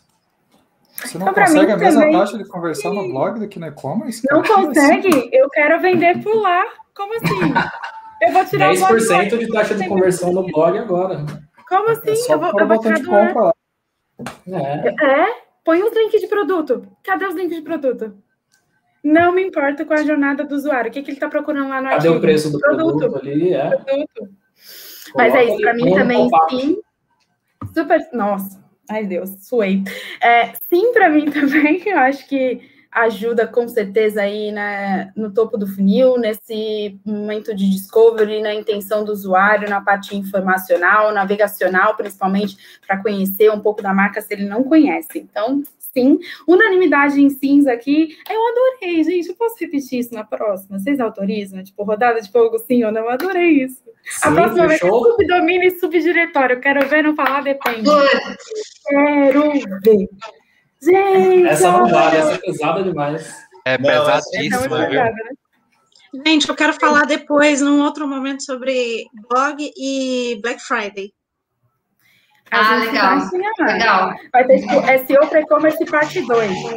É, A camiseta É, é que ter legal. vários SEO para e-commerce, eu a gente acho. faz a de Black Friday na semana da Black Friday. Dá tempo para se planejar. Sim, né? sim. Super dá tempo. Com certeza. Falar do Google, né? vamos subir legal. a página de Black Friday na quinta-feira. É, na quinta Antes é. Na quinta-feira. Tem que subir na quinta-feira tudo Deus. certo. É, manda, manda pela Até meia-noite, né? lá Não precisa se adiantar já tanto, assim. Ó, a Natasha tá ali nos comentários falando, ela que faz parte desse grupo também. Ela tem uma loja que, inclusive, dessa camisa aí do Marcelo, super bonita, se você tá interessado. Quem tem, faz aqui parte do SEO de pijama, que tá aqui no canal, tem cupom, gente. Desconto. Olha só, hora do jabá aqui no SEO de pijama. E a gente só ajuda aí, né? Tipo, a fomentar mais o mercado de SEO e também que a Natasha traz produtos de muita qualidade, falando de SEO aqui. Então, tem conteúdo é, é rei, mas quem seria a rainha? SEO só critica para você também que quer fazer parte desse seleto grupo de SEOs que só criticam sites e plataformas. Venha fazer parte de você também. E é isso, para acabar, porque já tem aqui uma hora e meia de live, meu pai eterno, os vizinhos não devem estar me aguentando mais falando de SEO, nem meus gatos. É, hoje a batendo sexta panela tá já. bom. Já tá, Tá batendo panela. panelaço aí também, Rô, ou não? Tá. Não, Aqui tá. no meu tá Aí de não. boa. Cara, Aqui tá tá. de boa. Aqui tá tudo tranquilo. Mas então vamos vamos aqui encerrando. Eu quero agradecer a presença de todos vocês, principalmente das pessoas que acompanharam até aqui. Acho que a troca foi muito rica, foi grandiosa. A gente aprendeu muito uns com os outros. Eu, particularmente, aprendi bastante. Também vi que cada um aqui passa por uma dor diferente, ou às vezes a mesma dor que eu estou passando no meu dia a dia. E é para isso que a gente se une. Não é só para criticar, mas é para dar soluções uns para os outros também. Richard, muito obrigada. É, foi linda a sua participação. É, seu Muito tempo aí vocês, tá? valiosíssimo também. Obrigada a você. Meninas que entraram agora, Newton também, Newton, Letícia, Andresa, que aceitaram fazer parte aqui de, né, desse grupo para a gente discutir abertamente, falar sobre SEO, deixar ele bem democrático, né? Lembrando que a gente faz realmente porque a gente gosta e usa o nosso tempo livre, inclusive, né, para discutir e fomentar esse mercado e criar uma comunidade mais forte. A gente se encontra na próxima terça, às 19 horas, ao vivo, com mais convidados, coisas novas da minha rodada de fogo, porque eu não vou deixar ninguém tirar essa rodada agora, porque eu estou adorando ela para sempre, né? E tentando trazer sempre conteúdo de muita qualidade E, e, eu espero que vocês tenham gostado dessa live de hoje, tenham gostado do conteúdo aqui que a gente trouxe preparado para e-commerce, principalmente falando aí é, desse momento de pandemia, né? E apesar de toda a tristeza aqui, ser super solidária a todas as pessoas, né? A gente tem aí também o e-commerce sendo fundamental para manter também muitos dos empregos do Brasil, né? exatamente porque podemos trabalhar à distância, né? Estamos em casa, a gente consegue fomentar aí muito da economia e, e fazer com que as pessoas ainda tenham, né, mantenham seus empregos e etc. Então, acho que é super válido, principalmente, pensar no e-commerce nesse momento. Né? Então, é isso. Fiquem aí, uma boa noite, né? Fiquem com Deus, né? É, descansem façam muito SEO, tirem muitas dúvidas e a gente se encontra no próximo SEO de pijama. E espero que vocês estejam de pijama também, já prontos aí para dar uma relaxada nessa noite. Para quem, no meu caso, não vou, porque eu vou para uma certificação agora. Mas para você que pode, vai descansar, porque amanhã é dia de otimismo. Vocês façam isso com muita qualidade e também com muito amor e paixão, como a gente faz aqui. Beijo para todo mundo. Obrigada, gente. Vamos, gente. Obrigado. Valeu, gente. Valeu, gente. Boa noite. Obrigado.